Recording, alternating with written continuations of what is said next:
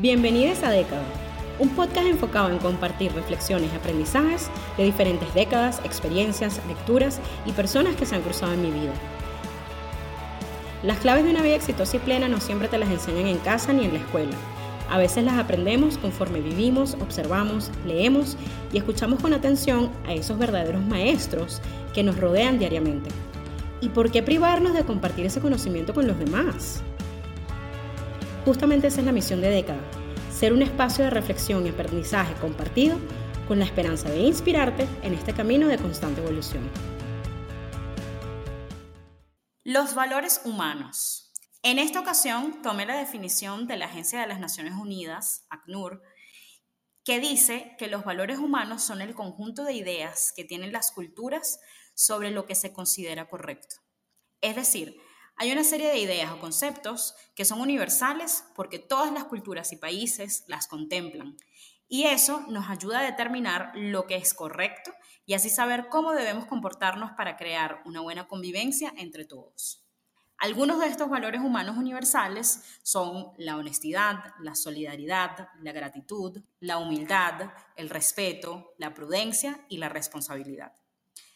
Hay diferentes tipos de valores, están los éticos o morales, que tienen que ver con lo correcto e incorrecto, los religiosos, por ejemplo, que podría ser un pecado, lo estético, que determinan lo bello y armónico, los económicos, los intelectuales, afectivos, políticos y muchos más.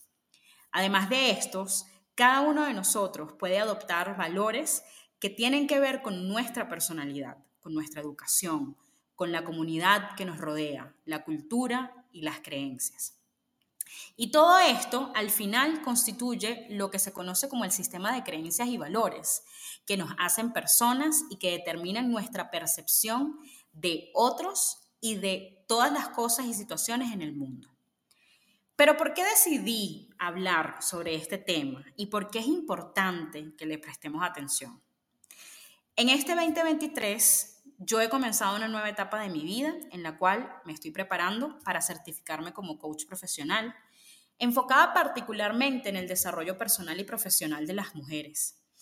Y una de las cosas que he aprendido y que he evidenciado a través de mis prácticas como coach y como cliente es lo mucho que ese sistema de valores determina e incluso limita nuestras vidas. Por eso hoy les voy a hablar de algunas de las cosas que he aprendido a lo largo de experiencias, lecturas, personas, sobre el impacto que tienen los valores humanos en nuestra vida. Hay una lista larga de los valores universales. Ahora, dentro de esa lista hay unos que son más comúnmente priorizados y entre ellos podemos encontrar la amistad, la confianza, el amor, la justicia, la libertad, la bondad, el honor, la honestidad, el respeto, la paz, la responsabilidad, la tolerancia, la valentía, la empatía, la sabiduría, la compasión. Ahora, si bien esta lista es extensa, la lista de aquellos valores que podríamos considerar como valores personales también es muy extensa. Y entre ellos podemos encontrar cosas como la autenticidad, el logro, el éxito, el crecimiento, el humor, la paz interna, la amabilidad, el conocimiento, el trabajo significativo, la apertura, el optimismo, el placer, la lealtad, la fe, la fama, el estatus, el éxito, la estabilidad, el respeto propio, la seguridad, la reputación, la confianza, el bienestar, la riqueza, la sabiduría, el balance, la belleza. Y al reflexionar sobre todo esto, nos empezamos a preguntar, o yo me pregunto, ¿de dónde realmente provienen todos los valores? ¿O de dónde provienen esos valores personales? Pues, para comenzar, provienen de herencias familiares y, culturales. Es decir, estos, valores provienen de aprendizajes que hemos obtenido a través de la educación que recibimos en la casa, que recibimos en la escuela, que recibimos a través de los medios de comunicación y de las interacciones que tenemos en la sociedad. Y esto es importante porque muchas veces esas herencias y esos aprendizajes están tan incorporados en nuestro día a día y en nuestro comportamiento, en nuestra forma de ser, que se convierten en algo totalmente inconsciente. Y por tanto, nosotros nunca los cuestionamos. Y allí es donde radica realmente la raíz de esto que les comentaba inicialmente, de que hoy en día muchas veces vivimos en un conflicto que no sabemos determinar de dónde viene y que cuando indagamos un poco en ello, nos damos cuenta que es un conflicto de intereses entre los valores o las creencias que tenemos. Son conflictos que tenemos con nosotros mismos, con nuestras acciones, con nuestros pensamientos.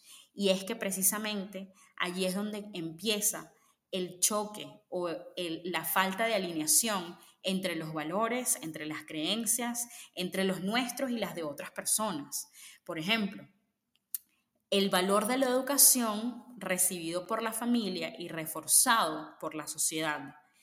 Este es un valor que para cada persona es diferente. Si bien la educación puede ser un valor universal, la manera en que es percibido por cada una de nuestras familias y cada una de las sociedades donde vivimos es diferente, porque está arraigado a la perspectiva del acceso, y el acceso tiene que ver con el costo y con, la, y con el contexto en el que vivimos. Entonces, por ejemplo, habrá personas que simplemente no valoran la educación formal porque no han podido tener acceso a esta.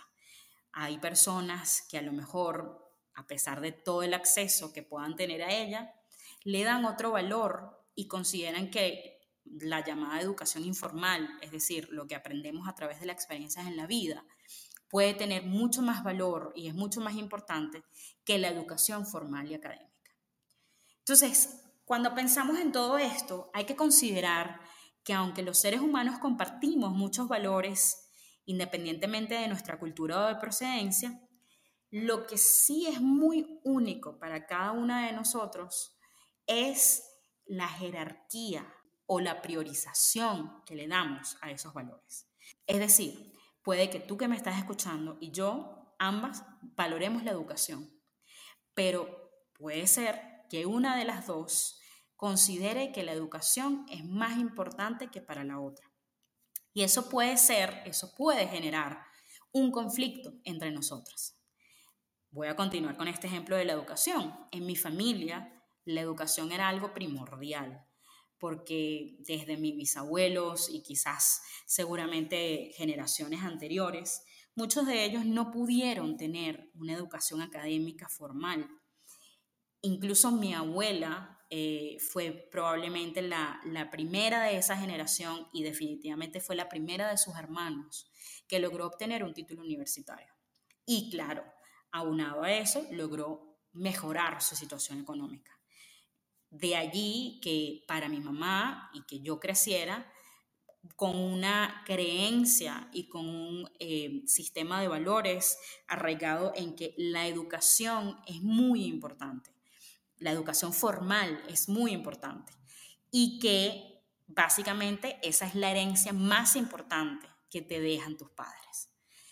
Hoy en día muchas personas han logrado exactamente lo mismo o una mejor situación económica sin necesidad de haber terminado siquiera el bachillerato. Entonces, además de considerar esa priorización o jerarquía, además de los valores, nuestro comportamiento suele estar regido por un conjunto de creencias. Y ese sistema de creencias, de hecho, es lo que le da ese significado a los valores. Voy a tratar de explicar un poco la diferencia entre el valor y la creencia a través de un ejemplo que voy a seguir haciendo con el tema de la educación. Eh, de nuevo, puede que tú y yo ambas valoremos la educación, pero lo que significa la educación puede ser diferente para cada quien. Entonces, no es solo la priorización que le damos a la educación, sino también el significado que le damos a ese valor universal. Entonces, para mí la educación, por ejemplo, no se refiere única y exclusivamente a la educación formal, estudios básicos, bachillerato, universitarios, doctorados, etc. Para mí la educación tiene un componente bastante importante en los modales, en el respeto con las otras personas. Eh, mientras que para otras personas puede ser que la educación sea única y exclusivamente relacionada, por ejemplo, con los estudios formales o, por ejemplo, con los modales. En mi experiencia personal, recuerdo mucho la primera vez que tuve la oportunidad de vivir en los Estados Unidos y de cierta manera viví esa experiencia de ese, ese estereotipo que quizás antes o incluso ahora las personas de Estados Unidos pueden tener con respecto a países como Venezuela y cómo estaba conectado ese estereotipo a el valor de la educación.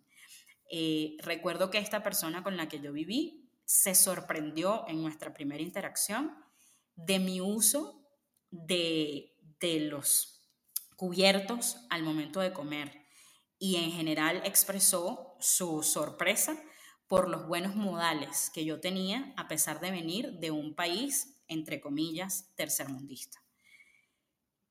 Eso representa la diferencia del significado de lo que es para mí y en este caso esta otra persona, la educación.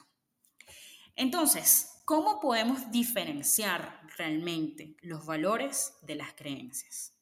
Pues les voy a comentar esto. Según Christian Simón, un escritor y coautor de varios libros relacionados con creencias y con paradigmas educativos, las creencias son pensamientos sobre nosotros mismos o los que nos rodean, mientras que los valores son ideas que nos indican lo que es correcto. Entonces, ambos se aprenden en la familia, en la sociedad y en la escuela, a través de las experiencias que vamos teniendo a lo largo de los años, al igual que ambos nos ayudan a tomar decisiones.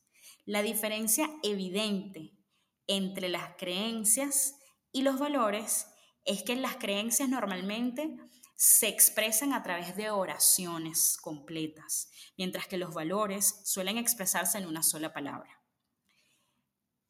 Y la diferencia clave es que cada persona le da a cada valor humano un significado diferente dentro de nuestro sistema de creencias. Entonces, Todas las culturas pueden, por ejemplo, valorar y respetar la muerte. Hay algunas, como sabemos, por ejemplo, yo que vivo en México, ciertamente aquí se respeta, pero además se valora y se honra mucho la muerte.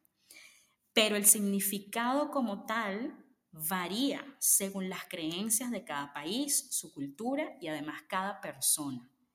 Por ejemplo, algunos creen que la muerte representa el final, y por tanto es una razón para estar triste, mientras que otros consideran que la muerte es una evolución del ser y por tanto es un motivo de celebración. Ahora, entendiendo ya un poco qué son los valores, qué son las creencias, las diferencias entre ambas, un poco de dónde surgen, cómo creamos esas creencias alrededor de esos valores, también es importante entender que muchas veces eh, medimos las cosas, el valor de las cosas, de las personas o de las relaciones, teniendo en cuenta esos valores. Y es allí donde también, consciente o inconscientemente, podemos entrar en ese, en ese tipo de conflictos que les mencionaba antes. Entonces, nosotros conscientes o inconscientemente de los valores, tomamos decisiones y esa toma de decisiones forma parte de cómo percibimos el mundo. Y eso hace que obviamente nuestro, nuestro mundo esté filtrado y basado en aquello que es más importante para mí. Entonces, si es un valor que es muy importante para mí, en un contexto basado en mis conductas, yo normalmente voy a juzgar el comportamiento y las conductas de los demás utilizando mi significado de ese valor y mis creencias como medida de las acciones y el comportamiento de las otras personas. Si retomo el ejemplo de la educación como un valor fundamental en mi familia, entonces yo les puedo decir, eh, por ejemplo, que en mi casa tener una calificación baja era una causa de problema. ¿Por qué? Porque la expectativa era tener las mejores calificaciones. De, no tenerlas, eso significaba que, en mi caso, que en este caso yo, estaba desperdiciando mi vida y que mi futuro estaba condenado al fracaso. Es un poco así como les puedo decir que ya hoy de manera más consciente reconozco las limitaciones que tengo en torno a una necesidad de hacer las cosas bien, de hacer las cosas bien desde el principio, como si no hubiese oportunidad de aprender en el camino, sino que hubiera una sola oportunidad para hacerlo y habría que hacerlo de la mejor manera posible.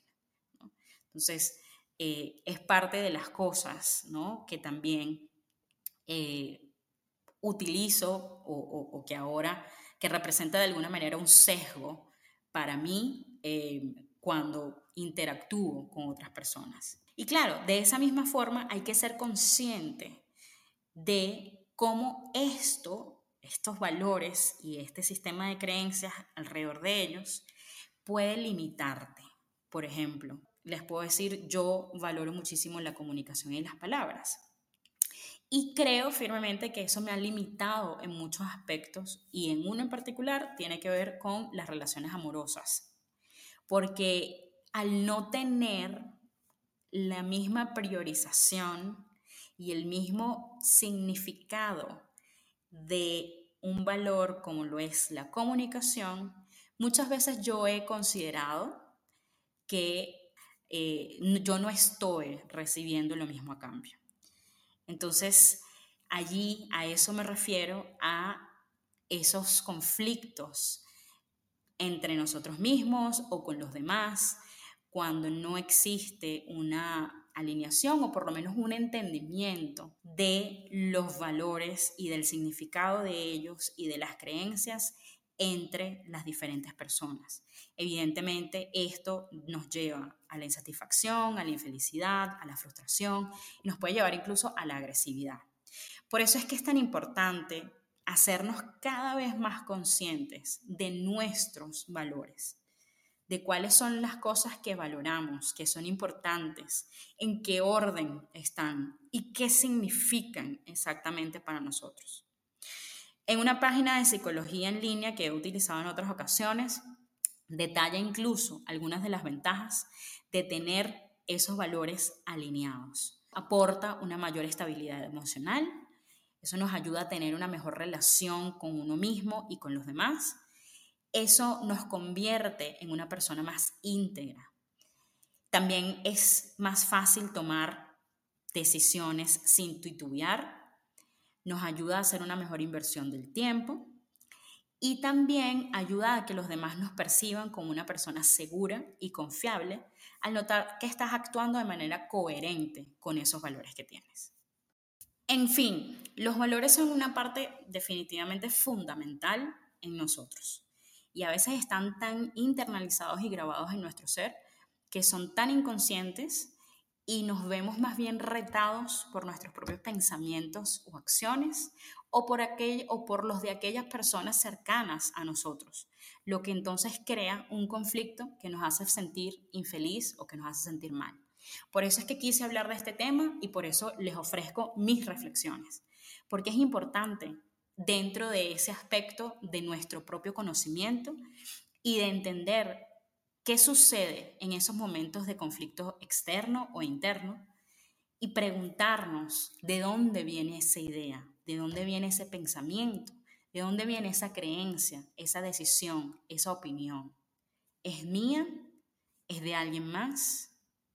¿Cómo lo puedo ver, pensar o hacer diferente? ¿Y cómo me sentiría al verlo o pensarlo de otra manera? Nadie nos pregunta y nosotros mismos tampoco solemos preguntarnos o pensarnos, preguntarnos o ponernos a pensar sobre este tipo de cosas. Pero si te tomas el tiempo para hacerlo, vas a ver cómo esto te va a ayudar a alinear mejor todas y cada una de las cosas en tu vida. Y claro, seguramente te estás preguntando, bueno, ¿y esto cómo se hace? Para comenzar, lo puedes hacer así. Número uno, identificando precisamente todos tus valores y creencias. Puedes hacer una lista, puedes hacer esa lista de manera priorizada, simplemente reflexionar y hacerte más consciente de esos pensamientos que tienes tanto contigo como con los demás.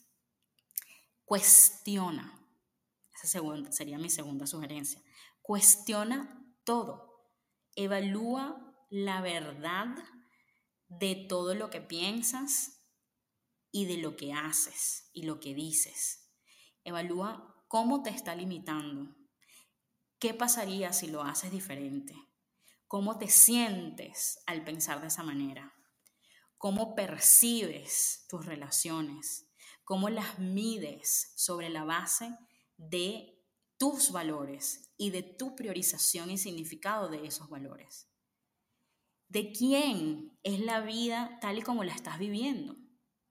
¿Cómo se siente? o cómo se sentiría si te liberaras de ese juicio, de ese valor, de esa creencia. ¿Cómo te puede ayudar tener esa perspectiva diferente? Piensa quizás en una persona diferente a ti o imagínate, proyectate a ti misma fuera de tu cuerpo y entonces piensa qué consejo le darías a esa persona que está enfrente de ti. También parte de las razones, como lo dije al inicio, por las que quise traer este tema es porque esto es uno de los temas que puedes trabajar con un coach. Y así, entonces, poder identificar esos valores, esas creencias, y una vez que identificas la raíz del conflicto, poder trabajar en identificar creencias alternativas. También puede ser algo que trabajes con un consejero o con un terapeuta. Al final, el objetivo será poder generar una creencia alternativa o entender cómo estás priorizando esos valores, cómo lo podrías hacer diferente y cómo puedes convivir con eso. Y mi última sugerencia sería que construyas y practiques pensamientos positivos. Date permiso para hacerlo diferente. No te rindas.